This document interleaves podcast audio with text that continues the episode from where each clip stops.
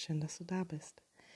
Ich habe vor einigen Tagen auf meinem Instagram-Profil buddhistische Strich- und Psychotherapie dazu aufgerufen, dass ähm, meine Follower mir schreiben sollten, was sie derzeit beschäftigt, was sie bewegt und welche Themen sie letztendlich interessieren würden. Eine äh, liebe Followerin hatte mich darum gebeten, ein wenig über Selbstliebe zu sprechen. Und das möchte ich heute gerne tun. Also, ich möchte heute gerne mit dir über Selbstliebe sprechen. Ja, Selbstliebe.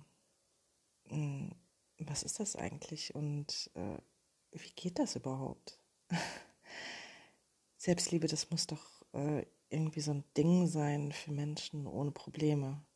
Also für diejenigen, die morgens ausgeruht in ihren federweichen Boxspringbetten aufwachen, äh, dann 20 Minuten mit ihrem absolut perfekten Partner kuscheln, bevor sie von ihm den wunderbar frisch gebrühten heißen Kaffee bekommen und äh, ihn zusammen mit dem Partner genießen, äh, sich von ihren wohlerzogenen Kindern äh, verabschieden um dann letztendlich beschwingt zur Arbeit zu fahren.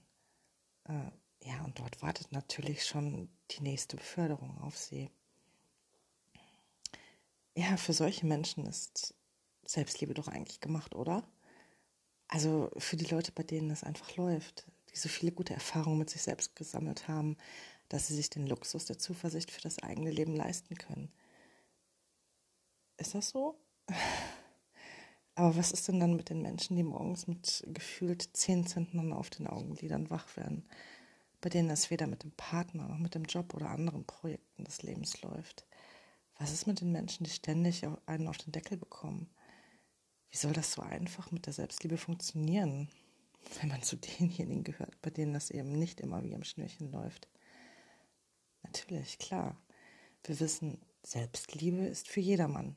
Und zwar unabhängig davon, wo man gerade im Leben steht oder vermeintlich stehen sollte und welche guten oder schlechten Erfahrungen man gemacht hat. Selbstliebe ist bloß um einiges schwieriger zu kultivieren, wenn man einen Sack voller schlechten, schlechter Erfahrungen mit sich rumschleppt und die Stimme des inneren Kritikers einen mal wieder völlig fertig macht. Ja, also was ist Selbstliebe überhaupt? Fangen wir erst einmal damit an, was Selbstliebe nicht ist. Narzissmus. Okay, das ist noch relativ offensichtlich. Ein Narzisst hat wahrscheinlich ein Liebesdefizit, sonst äh, müsste er sich nicht ständig selbst erzählen, wie unglaublich fantastisch er ist. Er müsste auch nicht ständig nach Menschen, einzigartigen Gegenständen, exklusiven Memberships suchen, die ihm seine Liebenswürdigkeit immer wieder aufs Neue bestätigen. Es gibt allerdings noch eine Sache, mit der Selbstliebe nicht verwechselt werden sollte. Und das ist das Selbstwertgefühl. Ähnlich wie Narzissten tendieren Menschen mit gesteigertem Selbstwertgefühl zu blinden Flecken und haben ein Selbstbild, das wenig mit der Realität zu tun hat. Das bloße Steigern des Selbstwertgefühls verändert den Menschen kaum positiv. Also in Kalifornien wurden äh, knapp 250.000 Dollar in eine Studie investiert, in der ein Jahr lang systematisch das Selbstwertgefühl von Kindern erhöht wurde. Dennoch trat keiner der erhofften Effekte ein. Die Kinder wurden nicht besser in der Schule und weniger Straftaten begangen sie auch nicht. Die künstliche Stärkung ihres Selbstwertgefühls brachte keine Veränderung im Verhalten. Die Forscher schlossen daraus, dass zwischen Verhalten und Selbstwert nicht zwingend ein Zusammenhang besteht. Ein gutes Selbstwertgefühl ist äh, höchstens eine Nebenwirkung von gesundem Verhalten. Was brauchen wir für Selbstliebe? Also das Selbstwertgefühl ist eng mit dem Ego verbunden und nimmt stets Bezug zur Umwelt. Vielleicht kann man sich das Selbstwertgefühl äh, ein bisschen so wie ein Goldstück vorstellen. Obwohl sich das Goldstück nicht verändert, es bleibt weiterhin beispielsweise 500 Gramm schwer schätzt die Umwelt seinen aktuellen Wert immer wieder aufs Neue ein. Manchmal ist es in den Augen anderer etwas mehr wert, manchmal etwas weniger. Also der steigende und sinkende Goldpreis ist damit gemeint. Wer also auf diesen Schätzungen seine Selbstliebe aufbaut, auf den Schätzungen anderer Menschen, ist immer davon abhängig, was andere sagen. Wenn wir stattdessen von den Meinungen anderer Menschen Abstand nehmen und Mitgefühl für uns entwickeln, können wir uns besser auf uns selbst konzentrieren. Selbstmitgefühl ist immun, wenn im Leben etwas schief geht, wenn wir keine Bestätigung von anderen erhalten und unsere Egos bedroht sind. Studien zeigen, dass sowohl Menschen mit einem hohen als auch mit einem niedrigen Selbstwertgefühl eher dazu neigen, sich bei einem negativen Ereignis wie ein Versager zu fühlen, wohingegen Menschen mit einem hohen Selbstmitgefühl einfacher über ihre Missgeschicke hinwegkommen und weniger hart zu sich selber sind. Wer mit sich selbst mitfühlen kann und nicht ständig um seinen Wert besorgt ist, gesteht sich Schwäche zu, hat weniger Angst, weniger Depressionen und empfindet einfach mehr Glück und Optimismus. Menschen mit viel Selbstmitgefühl sind oft sogar bessere Partner, weil sie einfacher die Schwächen des anderen akzeptieren können und unvoreingenommener sind. Wenn wir also Selbstliebe kultivieren wollen, brauchen wir eine gesunde Portion Mitgefühl, und zwar uns selbst gegenüber. Ja, doch wie können wir uns selbst gegenüber mitfühlender werden? Ich ähm, möchte dir eine kleine Geschichte erzählen. Stell dir einfach mal vor, du gehst spazieren und auf einmal hörst du ein herzzerreißendes Jammern. Du folgst dem Geräusch und findest hinter einer Mülltonne einen kleinen, verschüchterten Welpen. Ganz alleine, verdreckt und voller Blut. Eine seiner winzigen Pfoten ist gebrochen.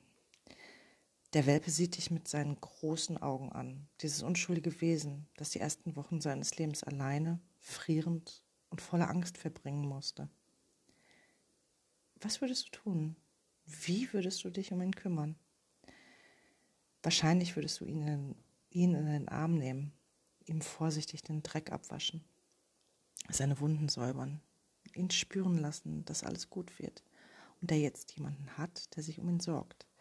Du würdest ihm Ruhe und Zeit geben, bis er langsam wieder zu Kräften kommt. Und du würdest ihm auch verzeihen, wenn er manchmal Angst bekommen würde, sich wehrt und dich vielleicht sogar kratzt. Nun ja, genau das ist Mitgefühl.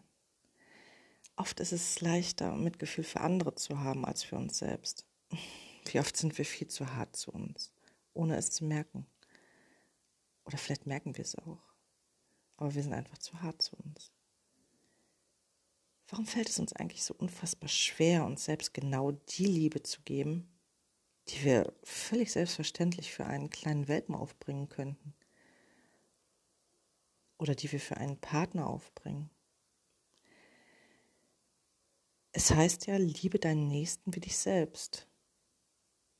Und nicht liebe und kümmere dich mehr um einen süßen kleinen Hund als um dich und auch nicht liebe und kümmere dich mehr um deine Freunde als um dich. Es heißt auch nicht liebe und kümmere dich mehr um deinen Partner als um dich. Nun ja, und es heißt noch nicht einmal liebe und kümmere dich mehr um dein Kind als um dich. Du verdienst genauso viel Mitgefühl, wie du es bereit bist zu geben. Mach es dir doch einfach mal zur Tugend, immer öfter so mit dir zu reden, wie du mit jemandem sprechen würdest, dem du aus vollstem Herzen Liebe und Verständnis gönnst. Und wenn du so eine Person nicht kennst, kreiere sie dir in deinen Gedanken. Zur Selbstliebe braucht es weniger als viele denken. Du solltest gleichzeitig wohlwollend mit dir selbst umgehen und realistisch eingestellt sein. Ermuntere dich so, wie du einen geliebten Menschen ermuntern würdest. Wenn er mal wieder nachts eine Fressattacke geschoben hat und sich nun schämt. Oder wenn er etwas völlig Dummes getan hat und es dir beichtet. Beobachte dich mit der gleichen Sorge, wenn du mal wieder bis zum Umfallen arbeitest und warne dich selbst genau so vor Überarbeitung, wie du es bei einem guten Freund tun würdest oder bei deinem Partner. Frage dich, was du ihm sagen würdest, wenn er versagt wie würdest du ihn bei Höhenflügen wieder auf den Boden der Tatsachen zurückholen? Das ist deine freundliche Stimme, die du auch für dich brauchst. Du merkst vielleicht, dass du sie bereits in dir trägst. Jetzt brauchst du sie nur noch an dich zu richten. Natürlich ist mir klar, dass es nicht von jetzt auf gleich funktionieren kann.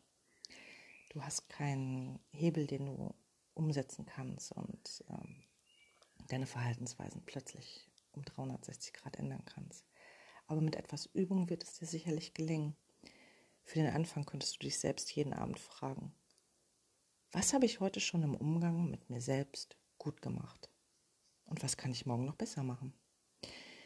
Äh, nimm dir einfach nicht zu viel auf einmal vor. Es reicht schon, wenn es pro Tag ein paar Minuten sind und du die Dosis der freundlichen Selbstgespräche und freundlichen Handlungen dir selbst gegenüber nach und nach erhöhst. Und überrasch dich doch einfach mal. Gönn dir etwas, besonders dann, wenn du denkst, du hast es nicht verdient. Das kann eine Kleinigkeit sein. Ähm, ein Spaziergang, ein nettes Essen mit Freunden, ein Kinobesuch, was auch immer. Gönn es dir einfach. Und bedenke, wir sind alle nicht perfekt oder haben das perfekte Leben, in dem wir ständig befördert werden. Aber wir brauchen keine Perfektion, um gut zu uns selbst zu sein. Wir brauchen einen geübten Umgang mit uns selbst. Dann ist Selbstliebe nicht für die Leute reserviert, bei denen alles einfach glatt läuft. Du bist auch unperfekt, einfach perfekt. Vergiss das niemals.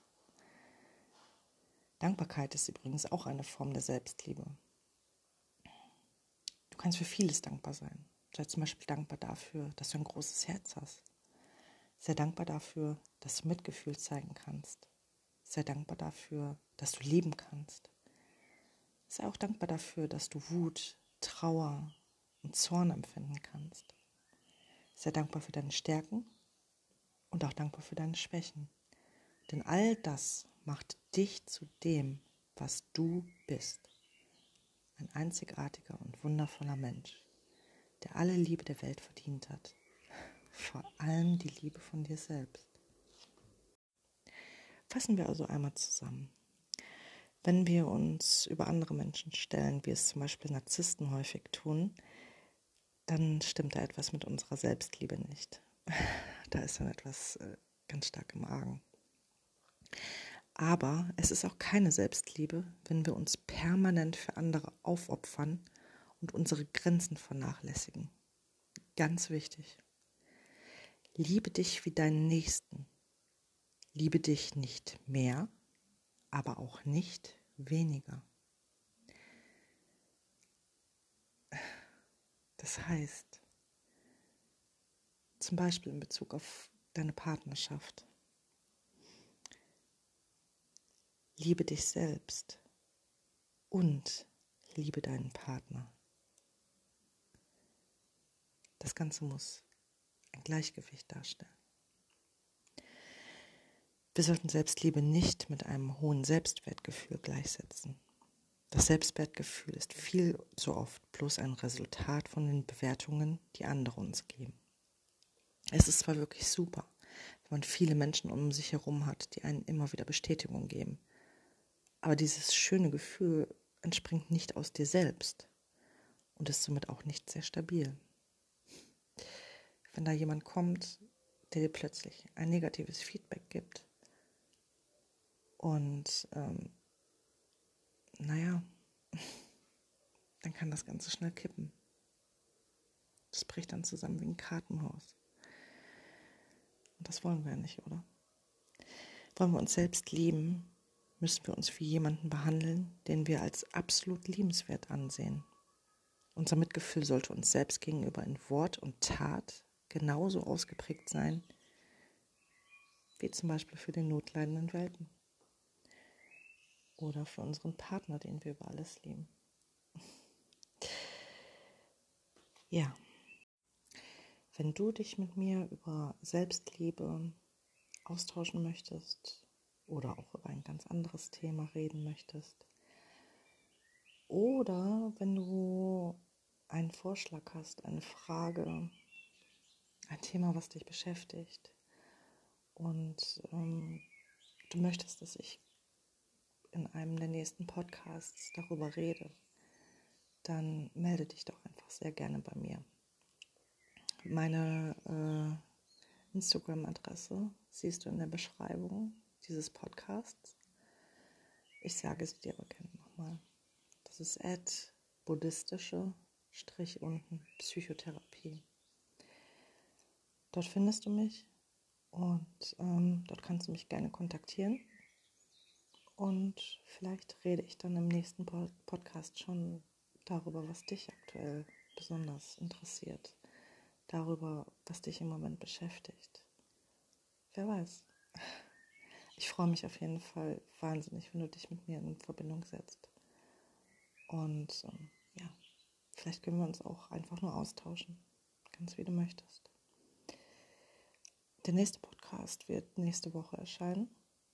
Ich hoffe am Mittwoch. ähm, ja, manchmal kommt etwas dazwischen. Du kennst das vielleicht. Man macht große Pläne und dann kommt das Leben dazwischen. Ich versuche aber, es äh, irgendwie hinzubekommen, dass ich am Mittwoch den neuen Podcast hochlade und äh, ja, ich würde mich freuen, dich dann hier wieder begrüßen zu können. Bis dahin wünsche ich dir alles Gute.